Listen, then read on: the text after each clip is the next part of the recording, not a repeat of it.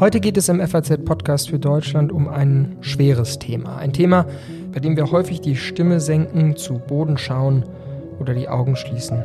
Es geht um den Tod, ums Sterben, um unsere Trauer. Wie nehmen wir Abschied? Wie viel Zeit geben wir uns dafür? Welche Formen haben wir? In früheren Zeiten halfen uns kollektive, gemeinsam erlebte Rituale. Heute trauert jeder für sich allein, individualisiert, oft unvorbereitet. Was kann man tun, um sich den Moment des Todes bewusst zu machen, ihn sich vor Augen zu führen, den eigenen, aber vor allem auch den Tod der anderen, Nächsten? Ich weiß nicht, wie es Ihnen geht, liebe Hörerinnen und Hörer, aber ich habe viel Unwissenheit, viel Unsicherheit in Bezug auf das Thema Tod. Darf man einen Toten einfach anfassen? Wie stirbt man in einem Krankenhaus? Was darf man dabei gestalten? Was geht, was geht nicht? All diese Fragen haben wir gestern Abend bei einer weiteren Folge unseres FAZ Junge Köpfe Talks mit der Bestatterin und Trauerbegleiterin Sarah Benz besprochen. Sie ist Autorin und Aktivistin für eine andere, vor allem selbstbewusste Form des Abschiednehmens. Ein sehr inniges, streckenweise wirklich bewegendes Gespräch war das gestern. Ich freue mich, dass wir Sie jetzt zumindest in Ausschnitten daran teilhaben lassen können. Die Langversion des Gesprächs gibt es wie immer im Dossier den Link tun wir in die Show Notes. Herzlich willkommen im FAZ Podcast für Deutschland heute am Donnerstag, den 28. September. Mein Name ist Simon Strauß und es ist gut, dass Sie heute mit dabei sind. Ich freue mich, dass ich jetzt wieder mit meiner junge Köpfe-Kollegin Helene Bobrowski aus der Politikredaktion hier sitzen darf. Hallo Helene. Hallo Simon. Ja, ein schweres Thema. Ich habe schon gesagt, wenn ich mich zu diesem Thema, wenn ich darüber nachdenke, jeder von uns hat ja sicher Beziehungen oder einen Bezug zum Thema. Ich erinnere mich an diesen Schockmoment, als ich meine Großmutter aufgebahrt habe, liegen sehen, ja, weil man doch ähm, ja nie vorher wirklich mit dem Tod sich auseinandergesetzt hat, mit diesem Anblick an sich. Ich weiß noch, wie ich da in dieses Krematorium reintrat und diese, ja, diese Figur am Ende, die es dann war, sah und wahnsinnig schockiert davon war. Das hing sicherlich auch damit zusammen, dass man eben ähm, ja so wenig Hilfe oder Begleitung äh, im Vorfeld hatte. Wie war das bei dir, mhm. Helene? Ja, ich erinnere mich auch an meine tote Großmutter und dieses Gefühl, eine kalte Hand ähm, anzufassen, was mich auch da irgendwie tief in dem ja sowieso schon vorhandenen Schmerz dann auch irgendwie diese unbekannte Erfahrung mich sehr beeindruckt hat. Und gleichzeitig war dann bei der Beerdigung so interessant, dass meine kleine Nichte damals, die war so vier ungefähr, ähm, die dann sozusagen alle weinten und sie sagte so, na ja, aber Menschen werden doch geboren, werden groß, kriegen Kinder und dann sterben sie. Und das war so dieses, dieses, dieser kindlich naive Blick auf etwas, das ja auch äh, tatsächlich so ist. Der Tod gehört zum Leben, der Tod beendet das Leben, wir müssen alle sterben und wir möchten uns aber natürlich möglichst nicht damit auseinandersetzen. Das ist ein verdrängtes Thema.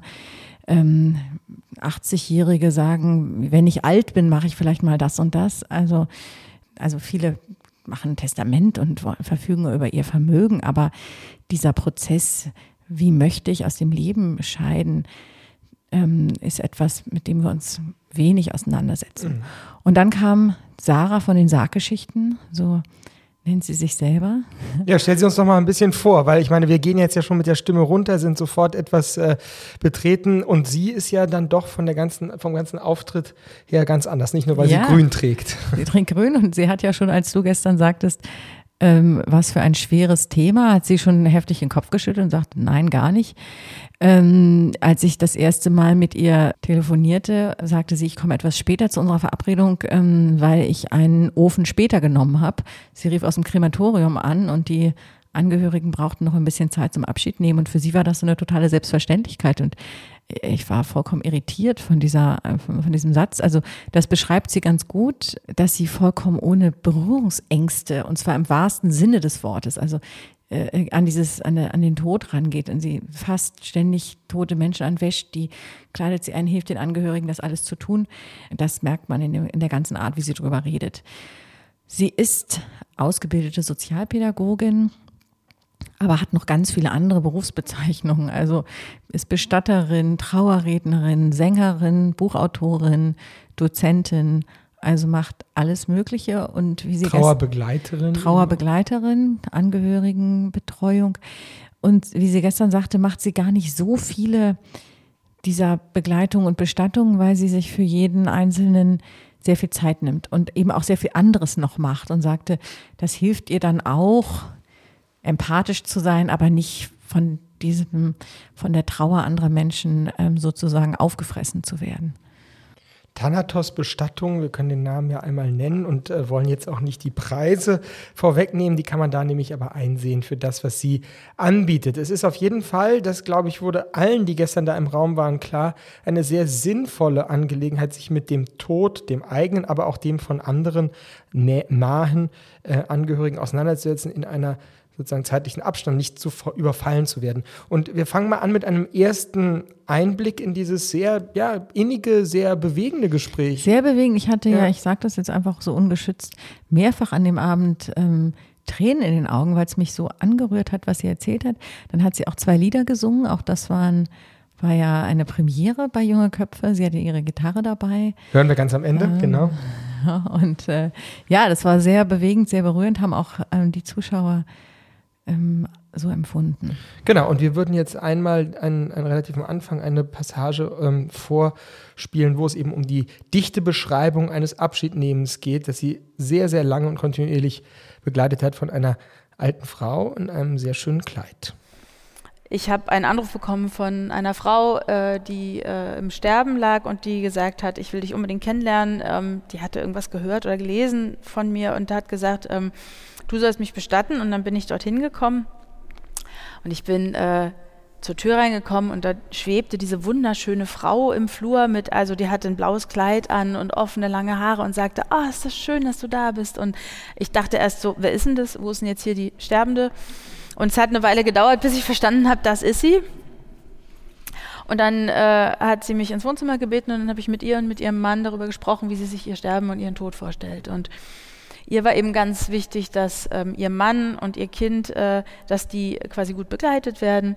Und sie wollte aber auch, dass sich alle Freundinnen noch von ihr verabschieden konnten, die wollten. Und sie hat gesagt, ja, ähm, also ich wünsche mir, dass meine Lieblingsmusik gespielt wird und dass ich dann im Sarg liege und ihr sollt Kuchen essen und Kaffee trinken ähm, und ihr sollt nochmal die Möglichkeit bekommen, euch alle zu verabschieden. Und das haben wir dann auch gemacht. Also das, diese Begleitung ging dann noch ein halbes Jahr, bevor sie gestorben ist.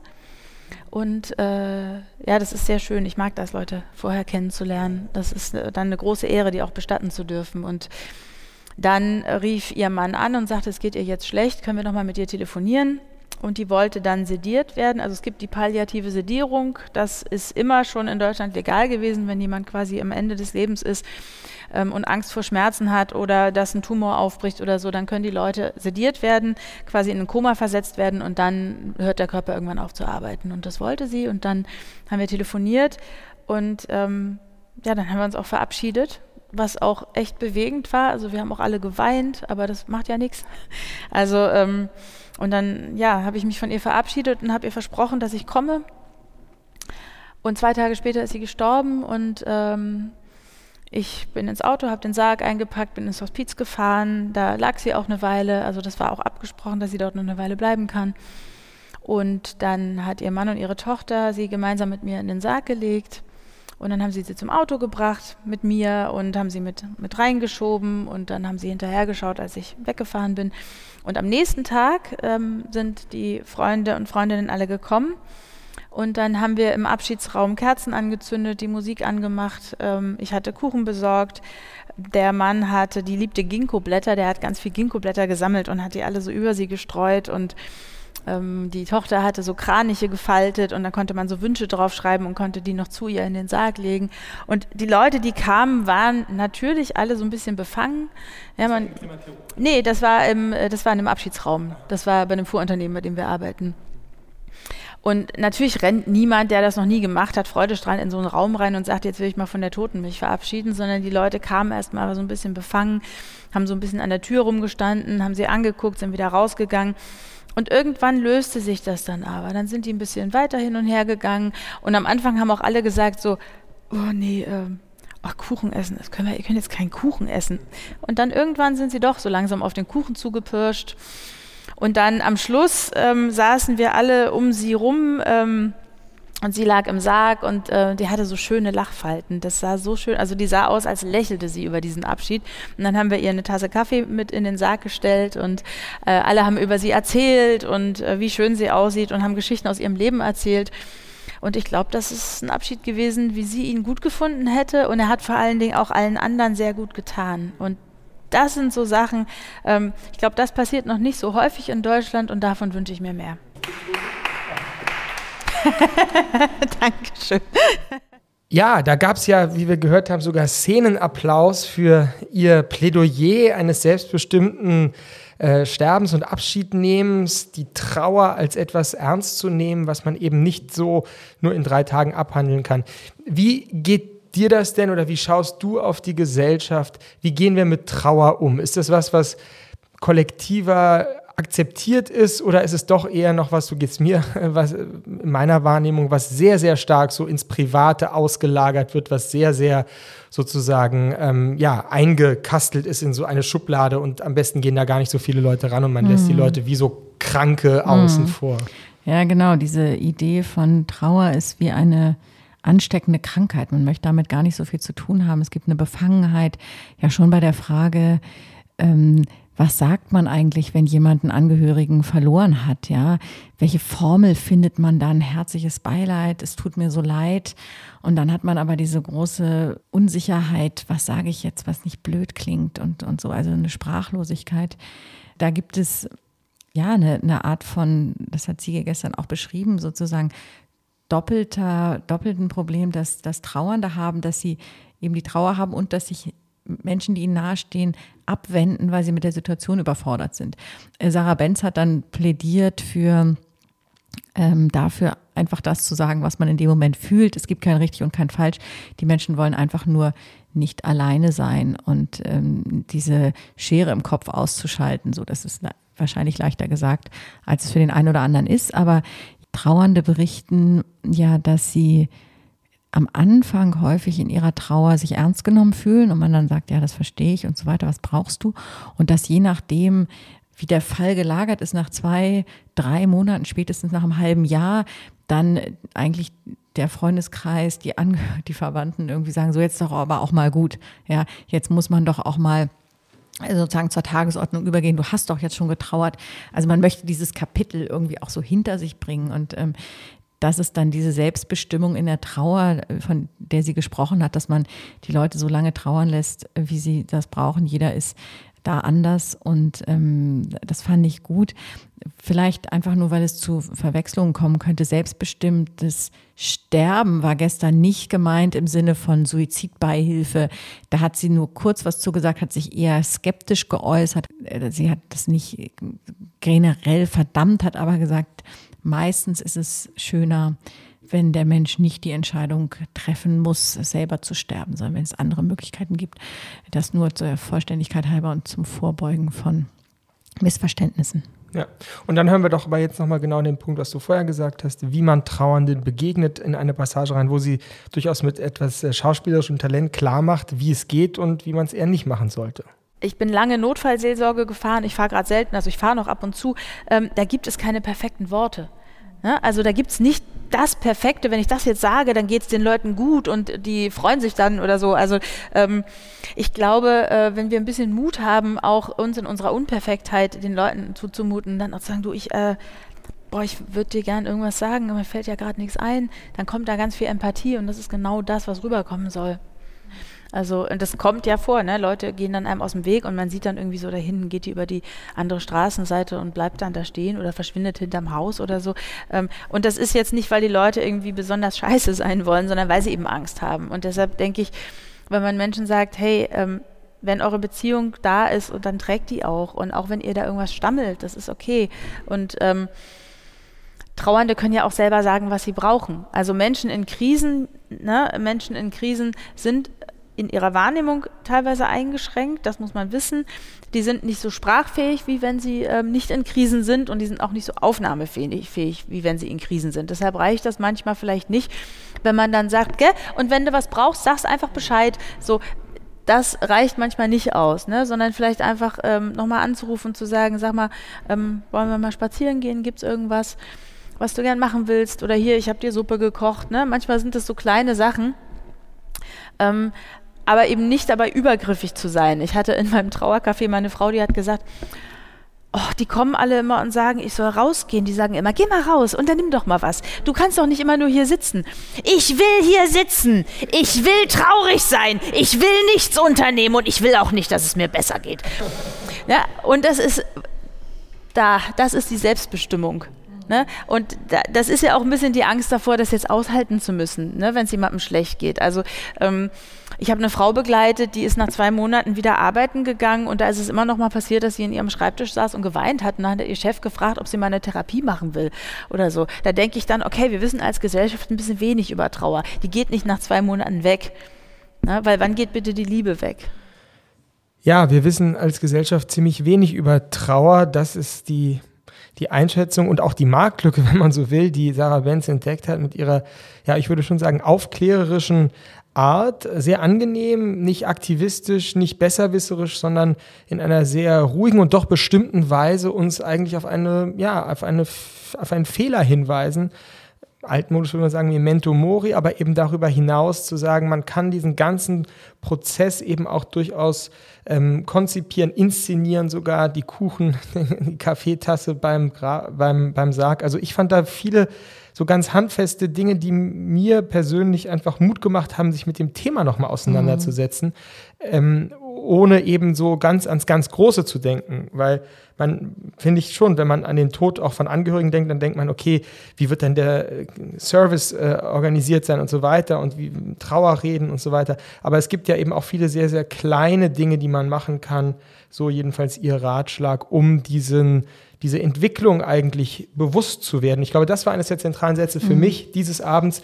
Ich kann niemanden, den ich lebendig erinnere, bestatten. Ja, also mhm. wo, das war sozusagen, man muss auch diesen Tod ernst nehmen, dadurch, dass man es, also ihrer Meinung nach, glaube ich, schon auch wirklich sieht, den Toten sieht, diesen Tod sich vor Augen führt und das aber eben nicht so schreckhaft, sondern eben durch einen, ja, fast schon kuratierten in einer mhm. kuratierten Weise. Und äh, aus diesem Ohnmachtsgefühl rauskommen, in dem viele Leute sich befinden, diese, diese traumatische Erfahrung vom Tod eines nahen Angehörigen oder Freundes, Freundin und dann gar nicht zu wissen, was man machen soll und, und irgendwelche Strukturen, die man angeblich irgendwie wie Dinge sind und sein müssen, dass der, hm, der Tote zum Beispiel sofort weggebracht werden muss, wo sie dann erzählt hat, nein, der kann bis zu, was waren es, 36, 36 Stunden? Stunden in Berlin, in Bayern in Berlin, sogar so lange man will. So aufgebahrt werden zu Hause. Man hat sogar das Recht, den Toten aus dem Krankenhaus mit nach Hause zu nehmen, was ich auch nicht wusste. Sie hat diese kleinen Filme gemacht, die heißen Sarggeschichten. Und da sagt sie selber, das ist wie Sendung mit der Maus für Sterben und Abschied nehmen. Und es ist auch ein bisschen so gemacht mit Zeichentrickelementen und so weiter. Irgendwie dann eben auf eine Art von spielerischer, ja, eine spielerische Art, die sie hat, die auf den ersten Blick irritiert, weil es natürlich irgendwie um ein ernstes Thema geht. Aber sie sagte, man kann auch ein ernstes Thema nicht diesen vollkommen überkommenen Ritualen, die möglicherweise zu vielen Menschen gar nicht mehr passen, überlassen. Ähm, in dem Film, weil das ansprichst, gab es ja diese eine Szene, die mich kurz irritiert hat, weil da hatte sie sozusagen nachgestellt eine Tote, um die herum dann ähm, ein Angehörigenkreis stand. Da habe ich sie vielleicht etwas zuvor äh, gefragt, äh, ob das eine echte Tote wäre oder nicht. Man kann ja da heutzutage nicht so ganz sicher sein. Wie gesagt, Geburten werden ja mittlerweile auch live gefilmt. Also vielleicht gibt es auch jemanden, der sein eigenes Begräbnis gerne gefilmt hätte. Aber da hast du, glaube ich, nicht in dem Zusammenhang, aber ein bisschen später den juristischen Tatbestand des, der Leichenschändung äh, hereingebracht. Mhm. Was ist das genau? Kann man das ein bisschen, also kannst du das mal kurz erklären? Na, geschützt ist dadurch die Würde des Toten. Ja, also, und das ist interessant, das beschrieb sie ja auch. Ich muss die Toten schützen. Die sind machtloser als jeder andere. Also machtloser als ein Kind. Die können überhaupt nichts mehr machen und die müssen mir vertrauen als Bestatterin, dass ich das in ihrem Willen mache und hat das ja mehrfach auch als große Ehre bezeichnet. Und der Tatbestand der Leichenschändung schützt eben das, dass man nicht mit der Leiche irgendwas anstellt, sie entstellt oder sie lächerlich macht, ihre Ehre, sozusagen die postmortale Ehre äh, beschädigt. Und das ist eigentlich ein schöner Gedanke, der übrigens auch in einer Kunst und anderem im Kunsthandwerk zu sehen ist, wo man mit Knochen und so weiter mhm. zu tun hat, dass auch da die, die Künstler darauf achten, sorgsam mit, mit Knochen, mit Schädeln und so weiter umzugehen. Bei und die große Debatte um, um Körperwelten, ne? damals diese ja, genau, Ausstellung. Körperwelten, ja, genau. Und da hat sie ein ganz besonders, wie ich fand, ergreifendes Beispiel gebracht für diese Würde gegenüber einem äh, toten Körper. Und das hören wir jetzt in einem dritten Ausschnitt. Ich spreche ja auch mit den Toten, nicht weil ich jetzt glaube oder ganz sicher weiß, dass sie das hören können, sondern weil es für mich einen Unterschied macht und weil es mich erinnert, dass es Menschen sind, die ich gerne wie Menschen behandeln möchte. Also das sind keine Dinge. Das ist sozusagen rechtlich, kann man da alles Mögliche noch denken, aber das sind eben Menschen. Und wenn ich der, der Pathologie stehe ähm, und ein habe ich äh, ein Baby abgeholt und dann kam der Pathologiemitarbeiter und hat mir da so ein Bündel in die Hand, das war so eingeschlagen, hier so in den Sarg gleich rein und dann habe ich gesagt, Moment, Moment, legen Sie die mal hin. Und dann habe ich das aufgeschlagen und das süße kleine Mädchen angeguckt und die auf den Arm genommen und gesagt, hey, ich bin Sarah, ich hole dich jetzt ab, deine Eltern kommen morgen und wollen sich von dir verabschieden und die wollen dich noch anziehen. Und dann mache ich das, weil ich das wichtig finde. Ne? Und weil ich auch wichtig finde, dass Menschen spüren, das sind noch, ja, ich weiß nicht, was man dann ist. Man ist kein Mensch mehr so richtig, man ist aber auch noch keine Sache, man ist irgendwo dazwischen. Und mir hilft es. Und dann habe ich sie in den Sarg gelegt und mitgenommen. So, ich finde es auch höflicher. Also, ne, man, man macht ja auch nicht so an jemandem rum und sagt nicht, wer man ist. Also, wenn man jetzt zum Friseur kommt oder so. Ich erinnere mich an eine junge Frau, ähm, da war ähm, der Verstorbene ähm, etwas verfärbt. Und ich habe ihr das gesagt und habe gesagt, der ist verfärbt ein bisschen, das ist aber nicht schlimm, das guckt sich weg. Ähm, nur, dass du musst das aber wissen und du kannst jetzt überlegen, ob wir reingehen. Der sieht total schön aus. Das war also, es war ein sehr, sehr schöner Mann. Das habe ich auch betont, dass man das sieht und äh, das sah man auch. Der hat aber einfach bloß etwas, war einfach bloß etwas bläulich verfärbt. Und ähm, dann hat sie gesagt, mm, ich habe Angst. Äh, wenn ich da jetzt reingehe, dass dieses Bild alle anderen Bilder überdeckt.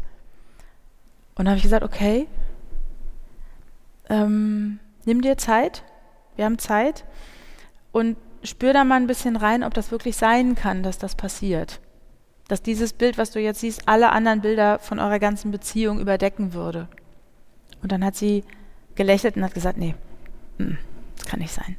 Und dann hatte ich die am Arm und die hat auch, also es war wirklich, es war äh, die hing auf mir, die hat geweint, die hat, äh, die hat geschrien, ähm, die, äh, die war traurig, die hat dann sich, die ist, hat dann eine Hand genommen und irgendwann hat sie Luft geholt und äh, dann wurde sie ruhiger und dann hat sie Geschichten erzählt und dann hat sie gelacht. Und das ist nicht irgendwie negativ oder irgendwie, das ist ein Prozess und so ist das. Und auf der anderen Seite zum Beispiel hatte ich letztens eine Frau, die saß vor dem Raum vor der Abschiednahme und die wollte was in den Sarg legen und die hat gesagt, ich möchte ihn nicht sehen. Und da habe ich gesagt, okay, ähm, bist du dir sicher, wir können dich begleiten? Und dann hat sie gesagt, ich weiß, wie ich mit Toten bin, ähm, ich hatte da schon eine Erfahrung und ich möchte dieses Bild nicht, ich möchte das aber gerne reinlegen. Und dann haben wir überlegt, wie wir das machen können. Dann habe ich gesagt, pass auf, wenn wir am Schluss alle den Deckel schließen, also da waren ganz viele Freundinnen dabei, ähm, wenn wir den Deckel schließen, dann machen wir den so, dass noch so ein Spalt offen ist und dann kommst du rein und dann kannst du das mit in den Sarg legen. Und das war fein. Ne? Also ich glaube, wenn man den Menschen sieht und begleitet und sich Zeit nimmt, dann wird das meistens eine gute Erfahrung. Und dann kamen wir zum schwersten Thema dieses Abends, tatsächlich für mich auch als, als Mutter äh, schwer zu ertragen, der Tod von Kindern, wo man natürlich sofort das mit Ängsten verbunden ist, sich das überhaupt nur vorzustellen, ähm, was natürlich auch so Kinder, die diese diese Unschuld irgendwie haben, diese Brutalität des Todes, die dann in so ein noch nicht gelebtes Leben kommt. Und natürlich auch diese Umkehr der natürlichen Reihenfolge, dass erst eigentlich die Eltern sterben und nicht die eigenen Kinder. Das sind alles Themen, über die man ja gar nicht nachdenken möchte. Damit hat uns Sarah Benz dann auch ähm, konfrontiert, aber auch irgendwo auf eine ähm, Art und Weise, dass man das gut ertragen konnte mir wurden trotzdem die Augen feucht, aber sie hat es ähm, schön erzählt, wie sie das macht, wie sie damit umgeht, dass man auch da nicht in diese Schockstarre, das Leben ist zu Ende äh, kommen sollte, dass sie den Menschen dabei hilft, das nicht zu tun. Und dann schloss sie mit einem Lied, das sie selber geschrieben hat für ein kleines Kind, das ähm, sehr früh gestorben ist und wo die Eltern gesagt haben, sie hatte, das Kind hatte Gänseblümchen so gern.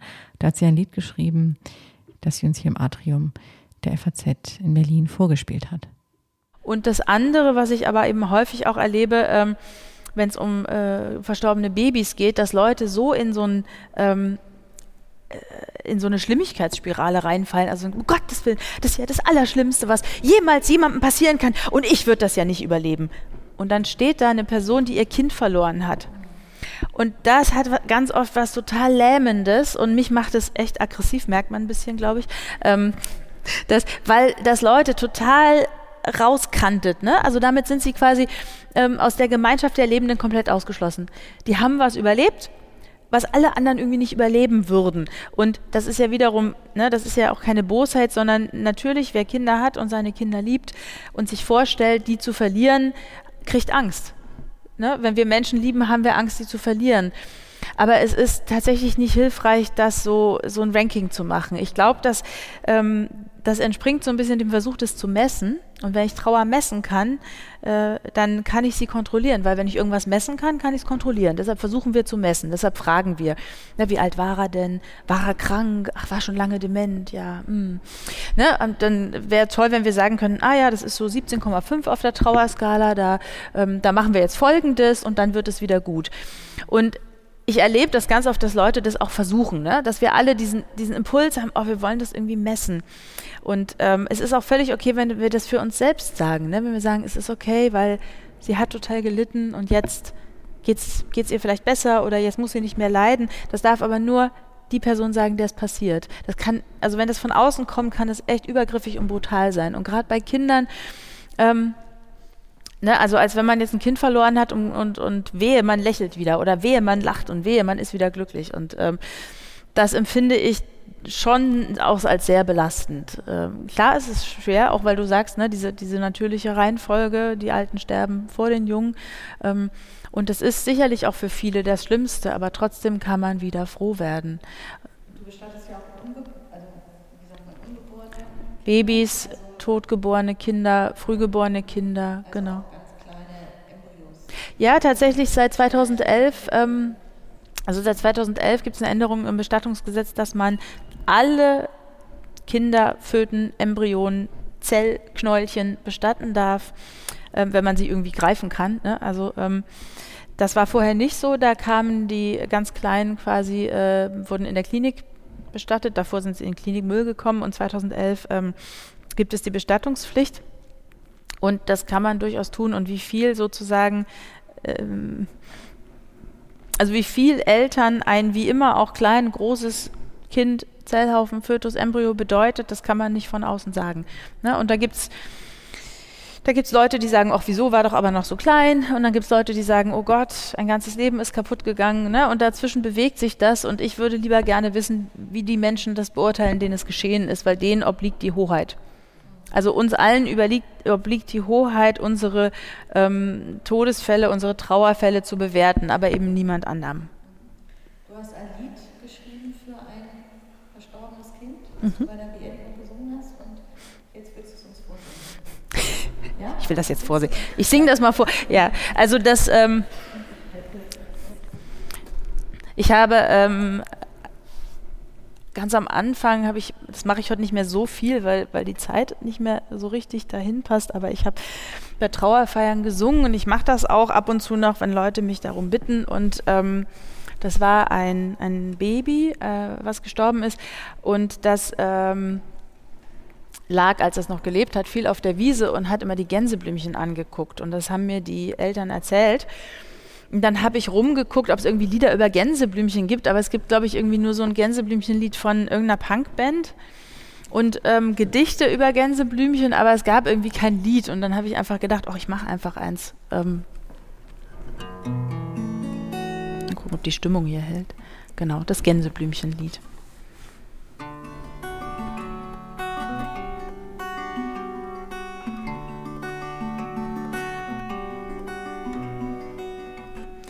Auf der Wiese blüht etwas, klein und zart im grünen Gras. Es hat Blättchen weiß und klein. Es wird mein Gänseblümchen sein. Kommt ein kleiner Wind und nimmt dich mit, weit, weit übers Meer breitest deine Blütenblätter aus und fliegst ein Stück. Wir bleiben am Boden und schauen zurück. Gänseblümchen, Gänseblümchen, wir vermissen dich sehr. Flieg, flieg, flieg, Gänseblümchen, flieg. Flieg, flieg. Da kommt ein kleiner Wind und nimmt dich mit, weit, weit übers Meer. Breitest deine Blütenblätter aus und fliegst ein Stück. Wir bleiben am Boden und schauen zurück. Gänseblümchen, Gänseblümchen, wir vermissen dich sehr.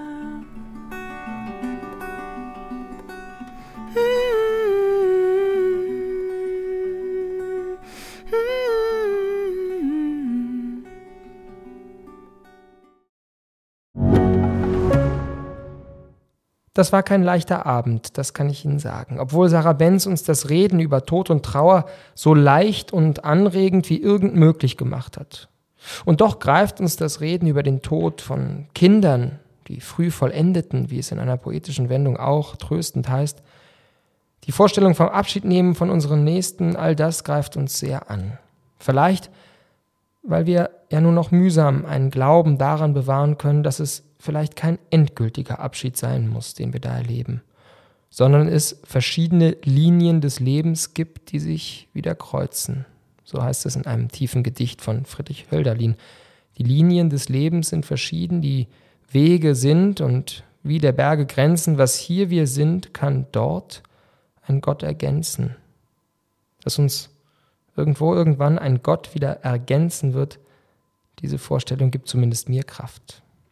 Sarah Benz sagt, uns allen obliegt die Hoheit, unsere Trauer zu bewerten, niemandem sonst. Damit begleitet und umsorgt sie unsere Trauer. Die Kosten für ihren Dienst, ich hatte es eingangs angedeutet, sind nicht gering, aber wenn man sich früh genug dafür entscheidet und mit ihr ins Gespräch kommt, dann könnte es sich durchaus auszahlen.